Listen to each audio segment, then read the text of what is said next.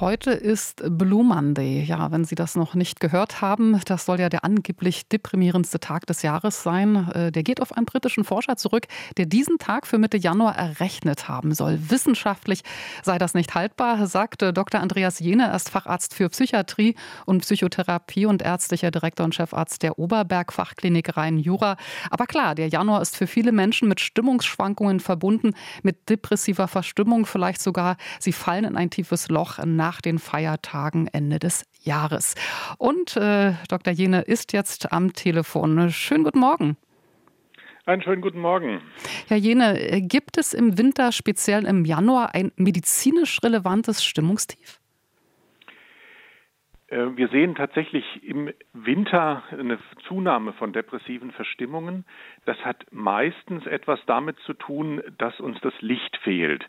Die Tage sind kürzer, man steigt bei Kunstlicht auf, geht dann ins Büro. Auch dort ist dann eher äh, eine nicht dem Tageslicht entsprechende Beleuchtung und kommt im Dunkeln wieder nach Hause. Äh, es gibt Menschen, die haben so eine sogenannte Jahreszeitdepression, die das jedes Jahr bekommen. Aber auch für andere Menschen, die nicht so eine Jahreszeitdepression haben, ist der Winter eine schwierige Zeit. Das merken wir bei uns ja auch diese trübe Jahreszeit, die schlägt aufs Gemüt. Und warum ist das mit dem Blue Monday wissenschaftlich aber nicht haltbar? Ähm, es ist mehr ein gefühlter Zusammenhang. Wenn man sich jetzt äh, wirklich die, die Zahlen anschaut, also statistische Zusammenhänge berechnet, dann sieht man bereits schon ab etwa Mitte November äh, eine Zunahme der depressiven Bestimmung, Verstimmungen und Depressionen, die dann bis in den Februar, März sogar hinein hineinreicht. Man sieht jetzt nicht speziell an diesem einen Tag eine Zunahme, sondern eher über die ganzen Wintermonate hinweg. Hm, wie wirkt denn die Winterzeit auf Menschen, die unter Depression oder anderen psychischen Erkrankungen ohnehin schon leiden? Naja, für viele fällt äh, zum Beispiel die Aktivität außerhalb des Hauses weg, weil der Sport nicht mehr so stattfindet wie bisher. Das verstärkt eine Depression.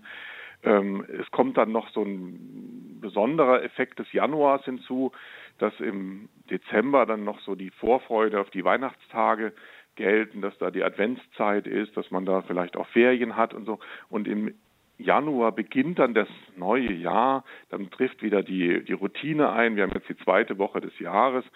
Äh, da ist so die Vorfreude, die Euphorie weg. Wir haben vielleicht auch Vorsätze gehabt, was wir dieses Jahr alles anders machen. Und jetzt ist dann schon wieder die zweite Woche, die dritte Woche und dann ist es eben nicht mehr so ganz so leicht, da dran zu halten, dran zu bleiben. Deswegen ist so diese Mitte Januar, zweite Januarhälfte für viele Menschen doch eine schwierige Zeit hat vielleicht auch was mit Bilanzieren zu tun, ja, dass man so das Jahr Revue passieren lässt und neu im Jahr mache ich alles anders und ich merke, so viel anders geht's gar nicht. Ich muss quasi dranbleiben, ich muss den langen Atem erhalten. Das fällt vielen Menschen schwer, wenn sie Depressionen haben, noch mehr als Menschen, die psychisch gesund sind.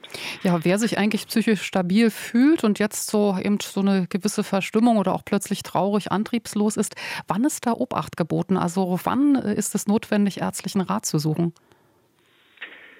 Ähm, jeder hat mal schlechte Tage, das darf man auch, oder auch mal zwei, drei hintereinander.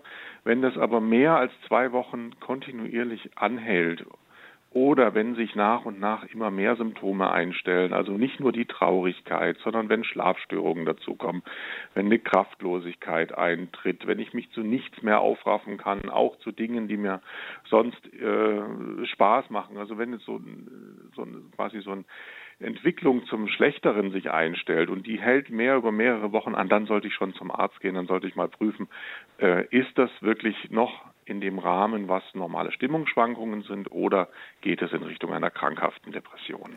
Und äh, wer es für sich jetzt nicht so schlimm einschätzt oder bei wem es nicht so schlimm ist, sagen wir besser so, wie kann der dem Stimmungstief vorbeugen oder auch begegnen?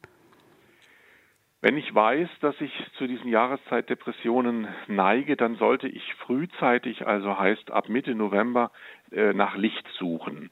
Das heißt raus unter Tag, also in der Mittagspause, selbst wenn der äh, Himmel bedeckt ist, ist da genügend Licht dabei. Oder äh, ich kaufe mir eine Tageslichtlampe und verlängere den hellen Tag nach morgen am besten. Also morgens eine halbe Stunde vor so einer Tageslichtlampe hilft dann tatsächlich. Bewegung ist ein sehr, sehr gutes äh, hm. Mittel. Also für viele äh, endet ja die Outdoor-Saison beim Joggen oder beim Fußballspielen äh, dann so, wenn das schlechte Wetter beginnt. Ähm, und dann beginnt sie erst wieder im März. Also dranbleiben ist ein wichtiges Thema. Das kann auch Indoor-Sport sein, aber wir wissen, dass Bewegung ein sehr, sehr gutes äh, Vorbeugungsmittel, aber auch ein Heilungsmittel für Depressionen ist. Haben Sie vielen Dank. Das war Andreas Jene, Facharzt für Psychiatrie und Psychotherapie und ärztlicher Direktor, Chefarzt der Oberberg Fachklinik Rhein-Jura. Vielen Dank Ihnen. Vielen Dank. RBB 24 Inforadio vom Rundfunk Berlin-Brandenburg.